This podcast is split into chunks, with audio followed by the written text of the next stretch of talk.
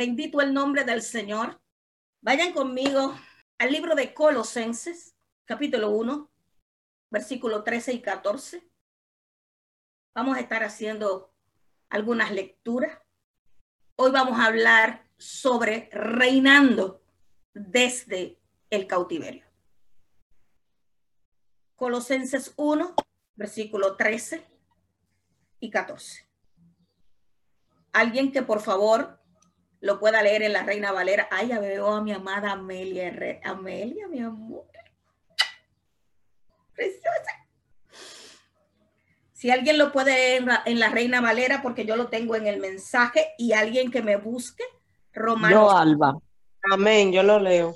Ok, tengo a Francina y tengo a Alba. Francina me lee Colosenses 1, 13 y 14 y Alba me lee Romanos 6, 15 y 18. Amén, gloria al Señor. Colosenses 1, 13, 14. El cual nos ha librado de la potestad de las tinieblas y trasladado al reino de su amado Hijo, en quien tenemos redención por su sangre, el perdón de pecados. Amén. Alba. Ajá, repítame, Romano. Romanos 6, 15 al 18. Ok, Romanos 6, 15 al 18.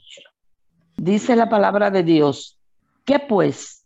Pecaremos porque no estamos bajo la ley, sino bajo la gracia, en ninguna manera. ¿No sabéis que si hoy que si os sometéis a alguien como esclavo para obedecerle, sois esclavo de aquel a quien obedecéis, sea del pecado para muerte o sea de la obediencia para justicia? Pero gracias a Dios que aunque erais esclavos del pecado, habéis obedecido de corazón aquella forma de doctrina a la cual fuiste entregado y libertados del pecado, viniste a ser siervo de justicia. Lo primero que vamos a hacer es definir nuestro tema. Yo no le había mandado el tema a Oceanía porque yo le había preguntado al Señor y él no me había respondido. Allí vamos a vivir. Así que nos quedamos con esas dos definiciones mientras usted va identificando cuál es su zona de esclavitud. Y yo vengo a hablarle de varias personas antes de entrar al grosso modo de lo que Dios me envió a decirle a ustedes. Nosotros tenemos muchos personajes en la Biblia que tuvieron en esclavitud vivieron como esclavos, estuvieron cautivos, fueron tomados presos, lo despojaron, lo llevaron desnudos a otros lugares. Algunos ni los dejaban tomar sus pertenencias. Algunos tenían que salir de su pueblo, de su tierra, de su casa, dejándolo todo, porque no podían tomar nada. La esclavitud no es un juego, es algo que se tiene la opción de tomarse o dejarse. El esclavo no tiene opción, el esclavo es esclavo porque lo tomaron preso en medio de un conflicto bélico, en medio de una invasión, en medio de una situación.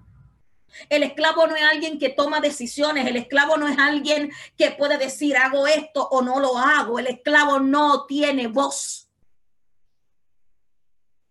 cuando en Estados Unidos estaba eh, eh, viviendo la esclavitud. Hubo alguien, era una mujer de casi seis y pico de pies, no podía usar zapatos, olvidé su nombre, y esta mujer comenzó a sacar esclavos de la parte de Estados Unidos donde estaban siendo esclavizados para llevarlos a la libertad bajo la verdad de Cristo. Una mujer que no usaba zapatos, porque no había zapato que le sirviera. Y desde su posición, ella logró sacar a muchos a la libertad. Llegó a estar con el presidente en la Casa Blanca, llegó a ser reconocida, pero era una mujer que no usaba zapatos y era esclava. ¿Por qué menciono esto? Porque nosotros pensamos muchas veces que mi capacidad y mi libertad de moverme o de hacer tiene que ver con lo que yo tengo económicamente o con las capacidades que tengo inteligentemente o secularmente. Nosotros podemos ver en la palabra a José. José no era esclavo, no nació esclavo. Fue hecho esclavo a causa de un problema familiar. Y perdónenme con los que difieron, pero la crianza que su padre estaba dando era incorrecta porque lo hizo convertirse en el chismoso de la familia. Él tenía que contarle a su padre lo que sus hermanos hacían y no le enseñó a su hijo la diferencia entre contar lo que sus hermanos hacían y el amor por sus hermanos. Él lo enviaba a ver qué estaban haciendo y si estaban cuidando bien las ovejas. Eso dice la escritura. José creyó sintiéndose superior a sus hermanos por el amor que su padre le mostraba y la distinción que tenía.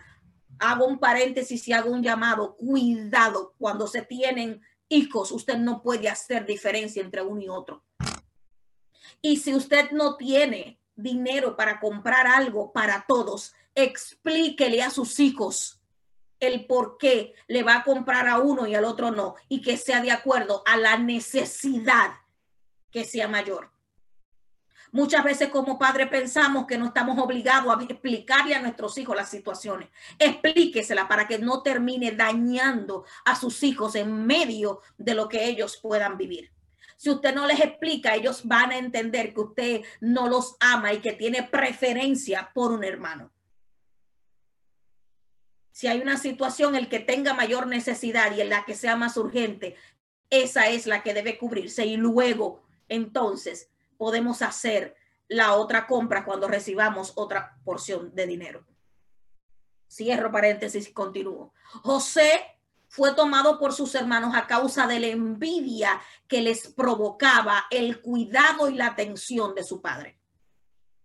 Y ya conocemos la historia, lo metieron una cisterna, corrieron, mataron un carnero, ensuciaron la túnica de sangre, dijeron a su papá, se murió.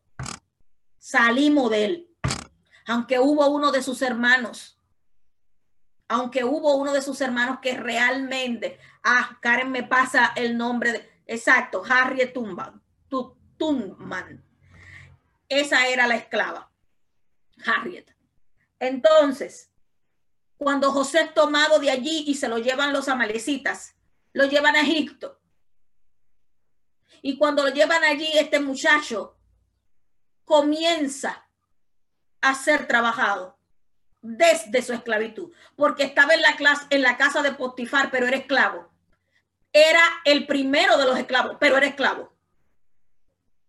Era el que tenía el cuidado de la casa de su amo, pero era esclavo era el que recibía los favores, pero era esclavo.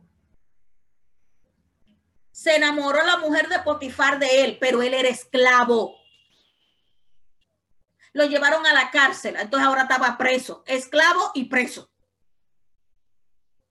Pero en medio de toda la situación que estaba viviendo José, José comenzó a hacer las cosas de manera correcta. José estuvo reinando en la casa de Potifar. José estuvo reinando en la cárcel. José era el preso de confianza de la cárcel. José era quien alimentaba a los presos, pasaba lista y no estaba preso en una celda, sino que podía manejarse y moverse dentro de la cárcel. Estaba esclavo, estaba preso, pero estaba reinando.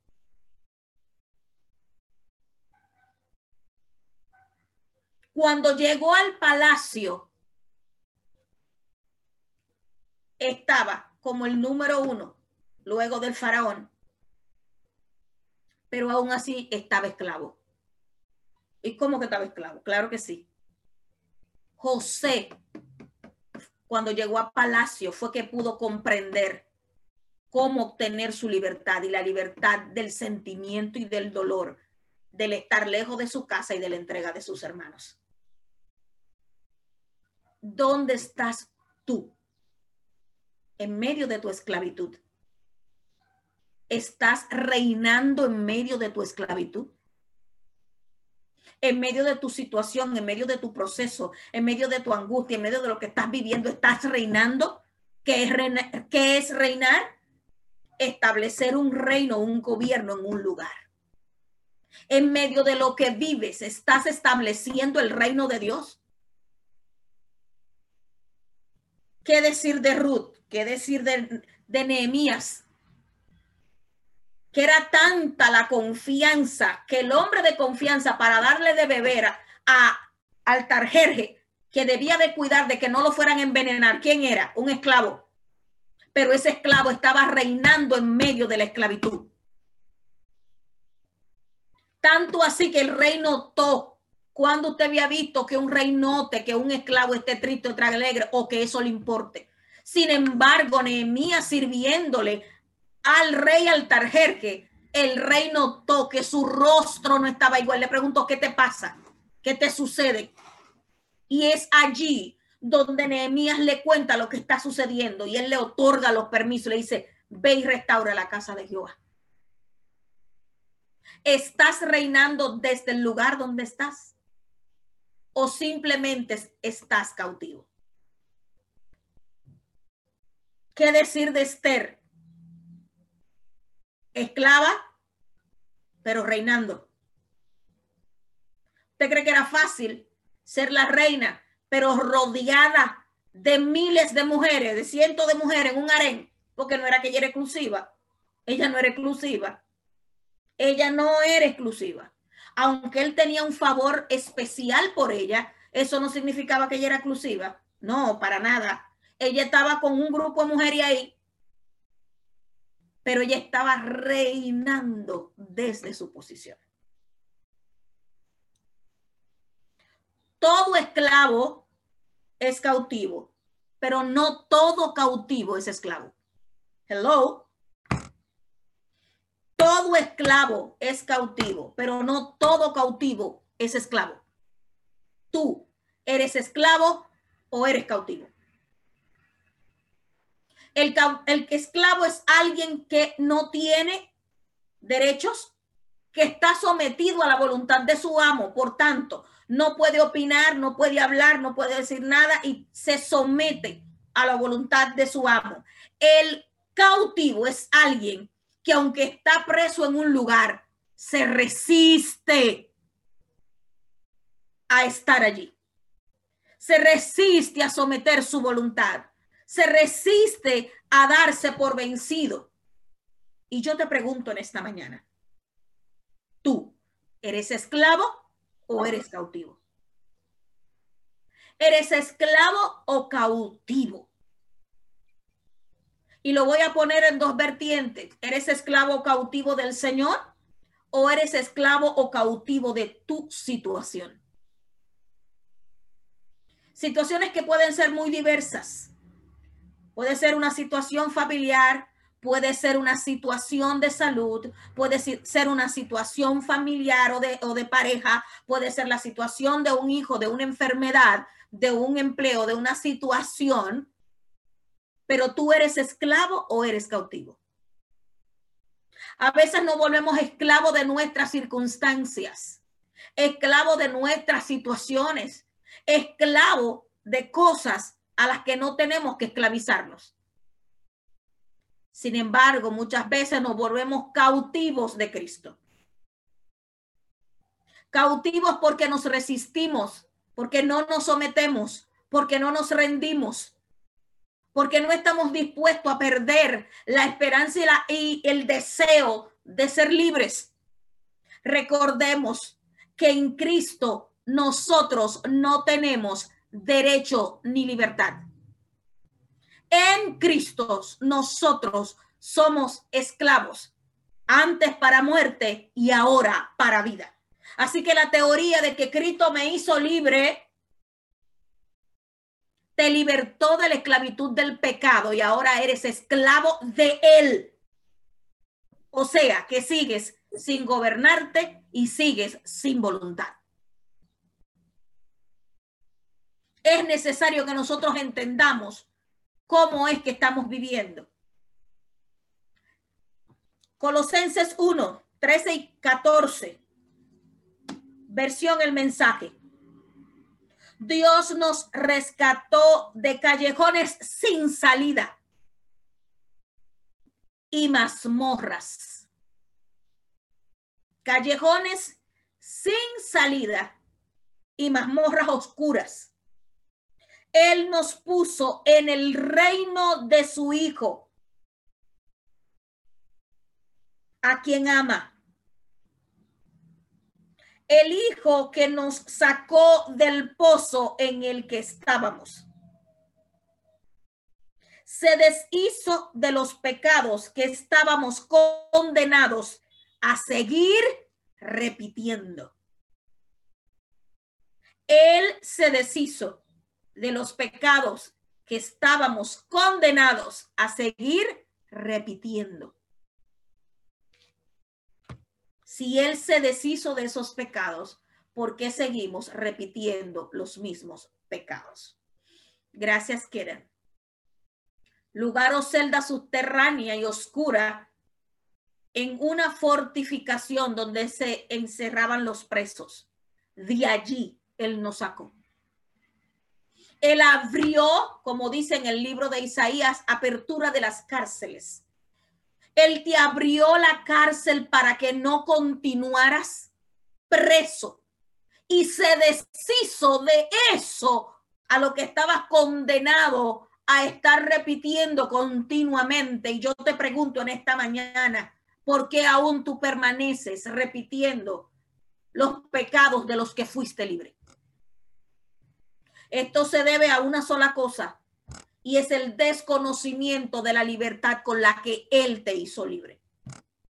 Una libertad que no consiste en tu hacer tu voluntad, sino someterte por amor a hacer la voluntad de Él. Exacto, Johanny, anulando el acta de los decretos que lo era contraria. Algo que utilizamos para la guerra espiritual, pero que nos falta entender por completo. ¿Por qué si él bañó con su sangre el acta de los decretos que te eran contrarios, permaneces esclavo de las circunstancias, del dolor, de la situación? Entonces, continuamos. Bendito y alabado sea el Señor.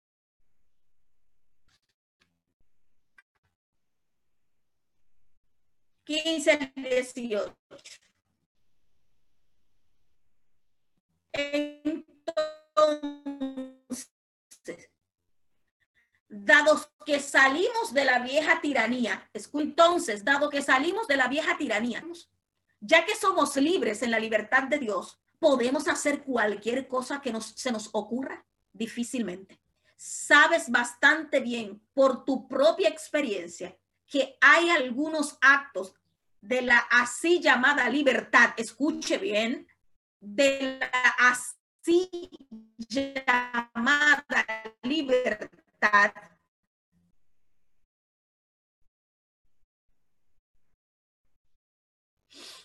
que destruyen la libertad ofrézcanse al pecado, por ejemplo, y será su último acto libre. Pero ofrécete a los caminos de Dios y la libertad nunca se acabará.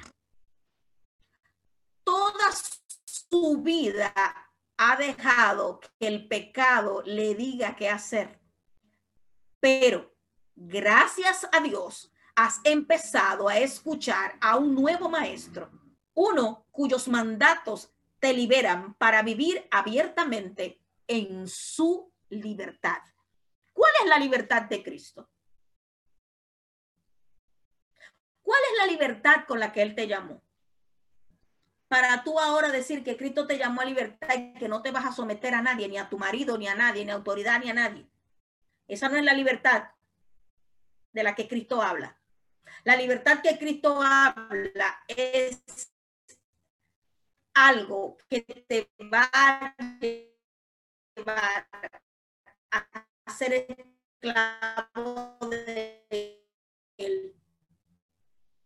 Y la esclavitud en él se trata de amar al prójimo, guardar la palabra, tus propias necesidades, sino para el prójimo. Esa es parte de la libertad que Cristo te da. Por palabras que te dicen, ¿Estoy frisada?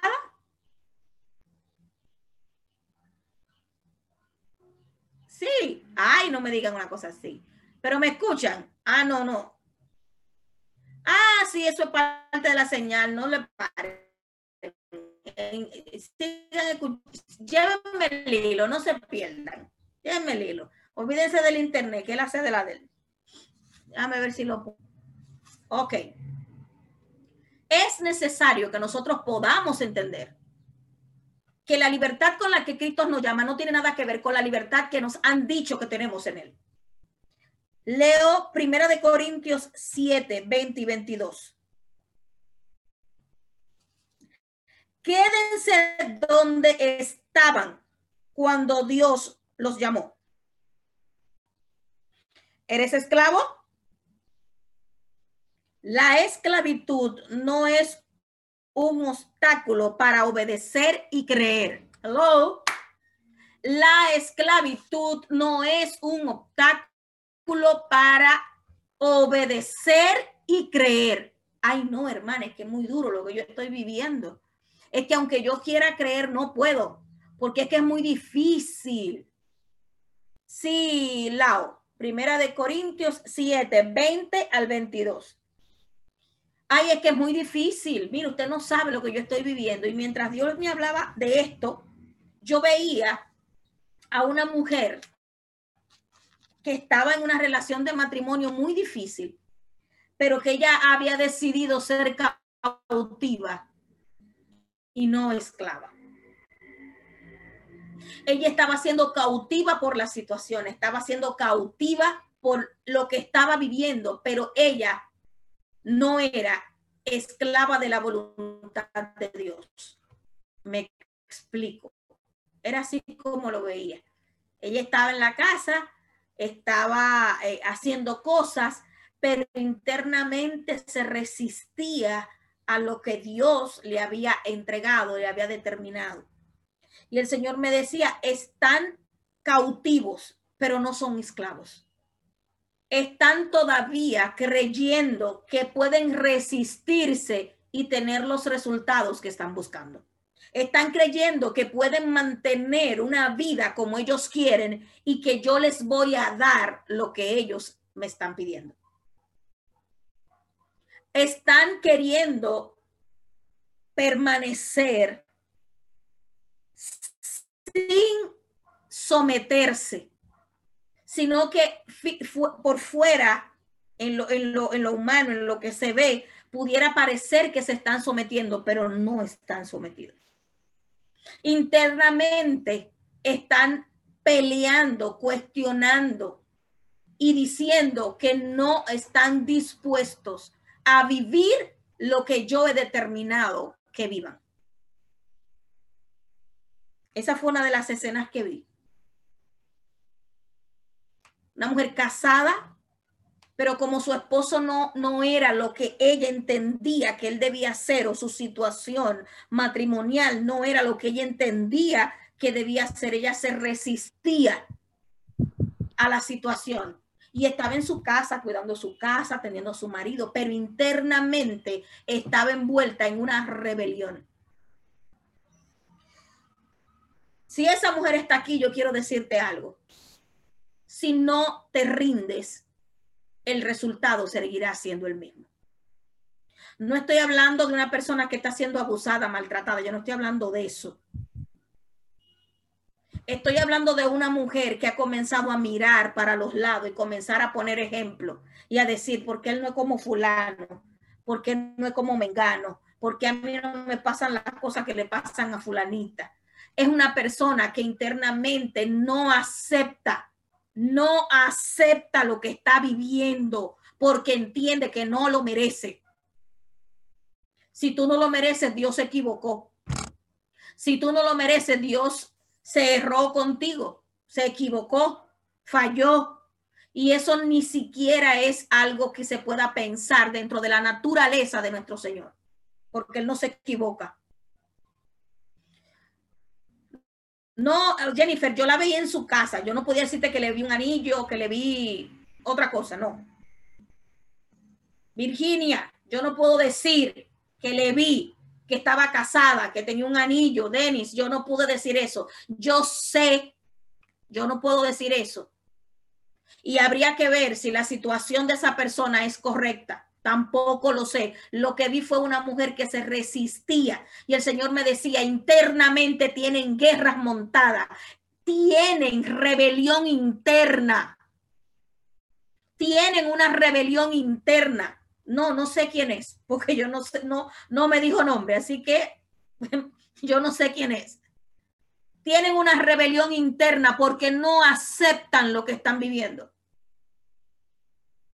No lo aceptan se resisten porque se entienden mejores, porque entienden que no merecen, porque entienden que es el otro que tiene que cambiar, que es el otro que tiene que ceder.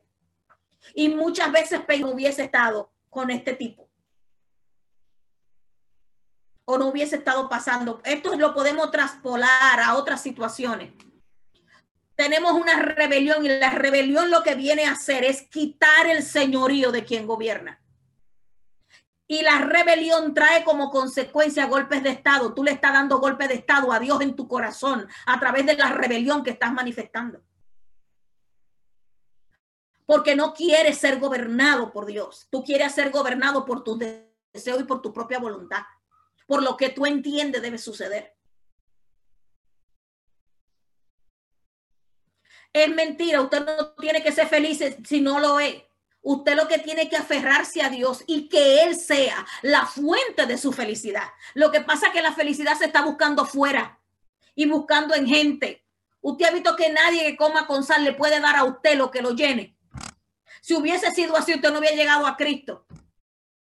Porque independientemente, alguien en su vida en un momento dado tuvo que haber llegado una situación, un trabajo, una condición, una cuenta, algo tuvo que darle felicidad y no se la dio. Por eso usted llegó a Cristo.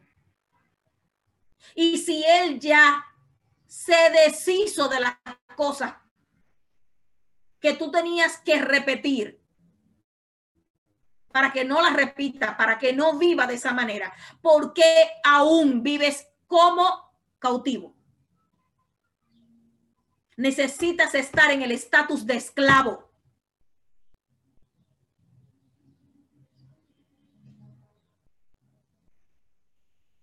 Si Dios te dijo que no era tú, qué bueno, qué bueno. Eso significa que tú no estás en rebelión interna, que no te estás resistiendo a lo que Dios dice y que no te estás resistiendo a hacer la voluntad de Dios como dice su palabra no de acuerdo a los sentimientos y las emociones que nos gobiernan. Porque yo puedo entender que Dios me dijo que no, pero sigo resistiéndome a hacer lo que Él dice que yo tengo que hacer. Cuidado con el corazón que es engañoso más que todas las cosas y solo Él lo conoce.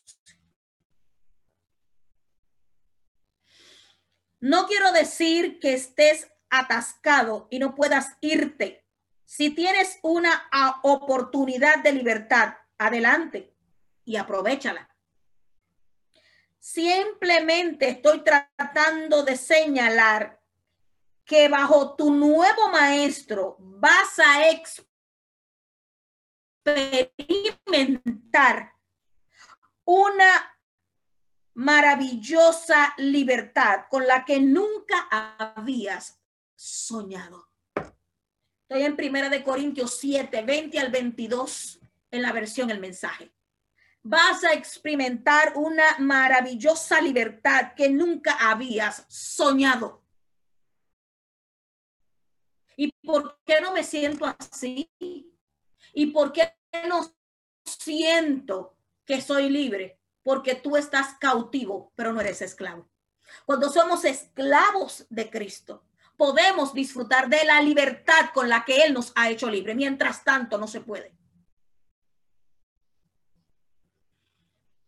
Bendito el nombre del Señor. Zaira, Zaida, lo primero es que esto es un asunto de día a día. No es algo que va a ocurrir de la noche a la mañana y que, ay Señor, yo te pido. Dentro de esa petición debe haber una sujeción a la voluntad de Dios. No es simplemente que le digas al Señor, ay Señor, hazlo. ayúdame. No, no, no, es que todos los días tú comiences a practicar de manera vívida lo que está escrito. Que veas a esa persona como Cristo la ve, no como a ti te parece, no como se te ocurre, no como tú quisieras, sino como Cristo dice que tienes que verla.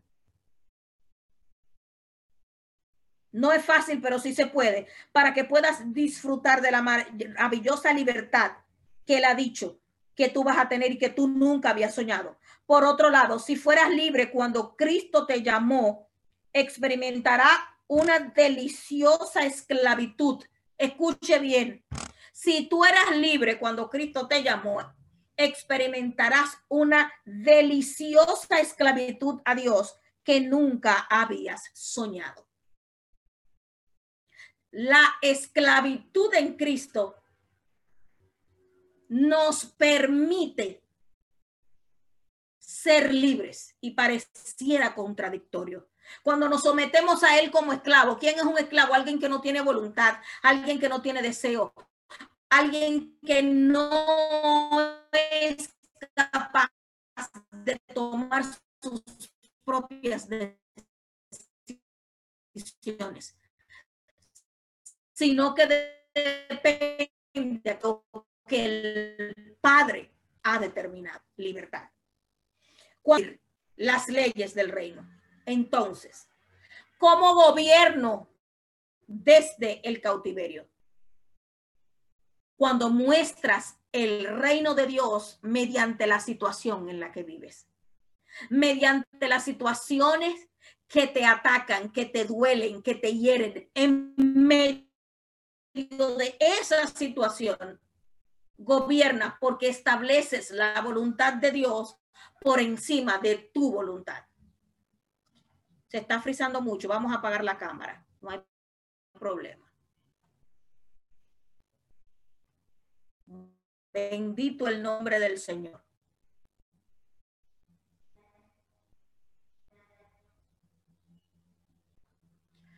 Ay, Lao. Alabado sea el Señor. Lao, el amor no es que las cosas del otro no te molesten, como por ejemplo el ronquido cuando tú quieres dormir. Es que puedas saber que él no es solo un ronquido, que él tiene otras características, que él tiene otras condiciones que ah, son mayores al ronquido que le está produciendo. Que no es solamente eh, las cosas que él hace que no te gustan, que él es más que eso. Y que si Dios lo ama con todo y sus ronquidos y con todo y lo que hace, ¿por qué tú no? Es allí donde se encuentra para nosotros realmente el entender a plenitud la verdad de Dios en nuestras vidas es que tu esposo, tu condición, tu hijo, tu enfermedad, no es simplemente eso. Hasta que tú no comiences a tener la visión de Cristo en esa situación, no vas a poder vencer.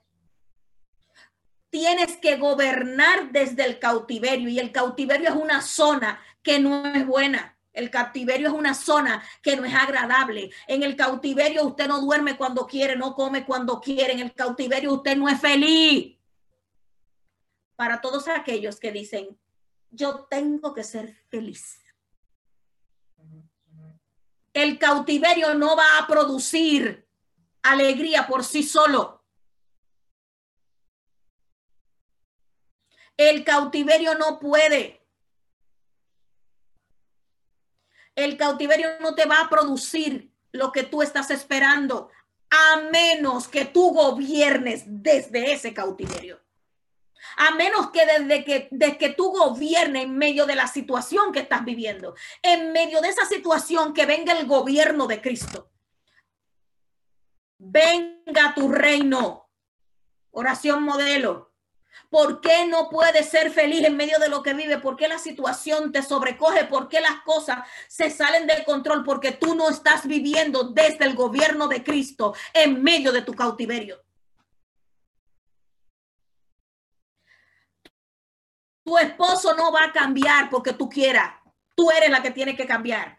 Cuando tú comiences a vivir lo que la palabra establece, lo que la palabra dice que una mujer tiene que ser, cuando tú seas ayuda idónea, cuando tú seas la que cubras en amor, cuando tú seas la que establezca la verdad de Dios y el reino de Dios en medio de tu casa, entonces el Señor producirá el cambio.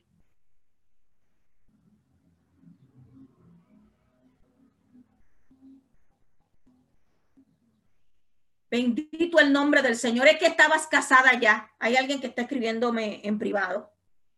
Después de siete años, ese es tu marido. Ese es tu marido y la palabra establece que tú permanezcas como viniste. Así que tú no tenías que separarte. Ese era tu marido. De hecho, hasta la ley terrenal contempla que ese era tu marido después de ese tiempo.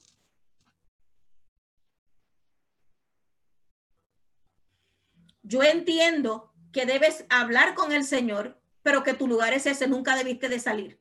El hecho de que no te hayas bautizado, porque ustedes todavía no, no habían decidido casarse, no es razón para separarse. El apóstol dijo, el que venga, permanezca. No quiere decir que no te vas a casar nunca. Eso no es lo que quiere decir. Si ese era tu marido, no era un hombre ajeno, no fue, no, es tu marido, tuyo, que vive contigo, no está casado con nadie, ese es su marido. El bautismo es parte del proceso, pero si usted vino a Cristo sin casarse, después de una relación de siete años y de seguro habían hijos, ¿cómo es posible que te pidan separarte a causa de que no te puedes bautizar? Es que hay cada locura. Estamos destruyendo un matrimonio y una relación porque no aceptamos a la gente como viene a Cristo. Si Cristo lo acepta, ¿quiénes somos nosotros? Una cosa es alguien que no quiere casarse porque no quiere asumir compromisos. Y otra cosa es alguien que viene al Señor con su pareja, que ama a Dios, pero que tiene que esperar que esa pareja esté convencida para casarse.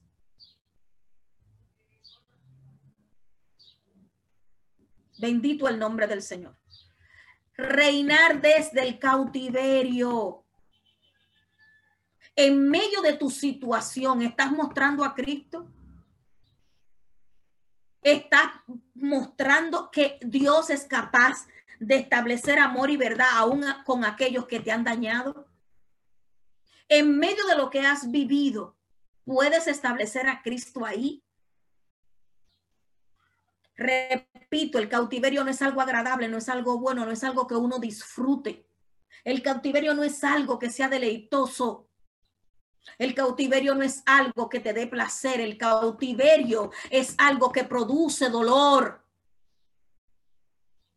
Es algo que produce lágrimas. Es algo que te confronta todos los días. Pero cuando el gobierno del soberano y eterno es lo que vive en ti. Tú vas a disfrutar y vas a tener libertad en medio de tu cautiverio. Lo que sucede es que hemos aprendido que cuando algo me da brega, lo suelto.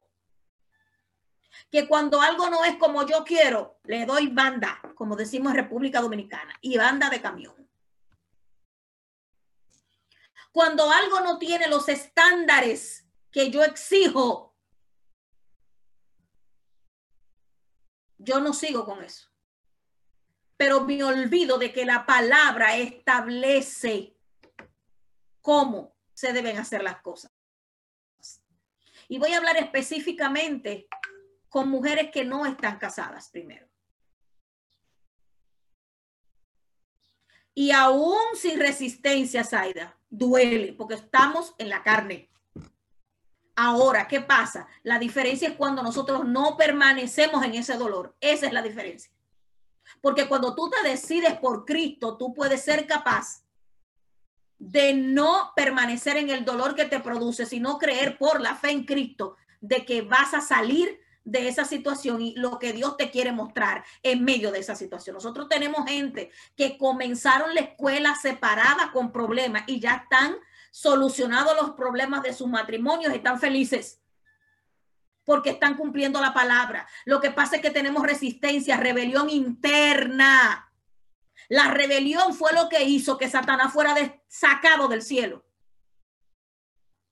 Fue la rebelión que lo llevó a decir que él también podía, tenía un trono allá arriba.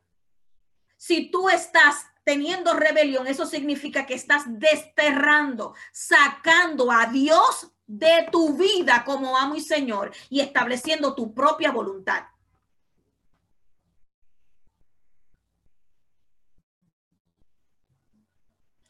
Si ese es tu marido y no está casado con alguien más o tiene otra pareja, necesitas tomar una decisión. Porque si no te vas a casar con él, respondo a alguien que me escribió en privado, si no te vas a casar con él, sepárese, porque aunque usted vino a Cristo con él, usted no quiere casarse. Pues entonces, suelte eso y sométase a Cristo y permanezca sola hasta que Dios le entregue a usted lo que usted necesita. Porque tampoco no podemos tener esto. Estamos hablando, la primer caso era de una mujer que le dijeron que como no se podía bautizar, tenía que dejarse de ese hombre para bautizarse porque él no se quería casar todavía. Eso es un caso. Y el de ahora es una mujer que está endurecida porque le han hecho muchas cosas y no quiere casarse. Eso es otro caso. Y los dos, a la duda en la palabra, tienen respuesta. La rebelión interna que mantenemos es la que nos mantiene viviendo en un cautiverio y no en la esclavitud en Cristo. El resistirte y entender que Cristo tiene que aceptar mi voluntad y no yo la de Él, es lo que me mantiene siendo cautiva y no esclava. Recuerde que el cautivo es alguien que no acepta su condición y situación, sino que se revela en contra de aquello que lo hace cautivo. El esclavo pierde los derechos no tiene voluntad y hasta su propia vida le pertenece al amo. Entonces, eso significa que usted tiene que tomar hoy una decisión. ¿Usted es cautivo o es esclavo? Porque los esclavos en Cristo ya no son esclavos del pecado y han venido a ser esclavos de Él para vida eterna. Las solteras, muchas que todavía no han alcanzado poder encontrar esa persona por los estándares que tienen. Han vivido tantas cosas que tienen unos estándares demasiado elevados. No es que coja lo primero que aparezca, sino que ores al Señor que te dé humildad de corazón para que puedas recibir lo que Dios tiene para ti. Dios quiere que seamos felices, claro que sí, pero la felicidad en Cristo no es como la felicidad del mundo o la felicidad que yo en mi mente me he creado.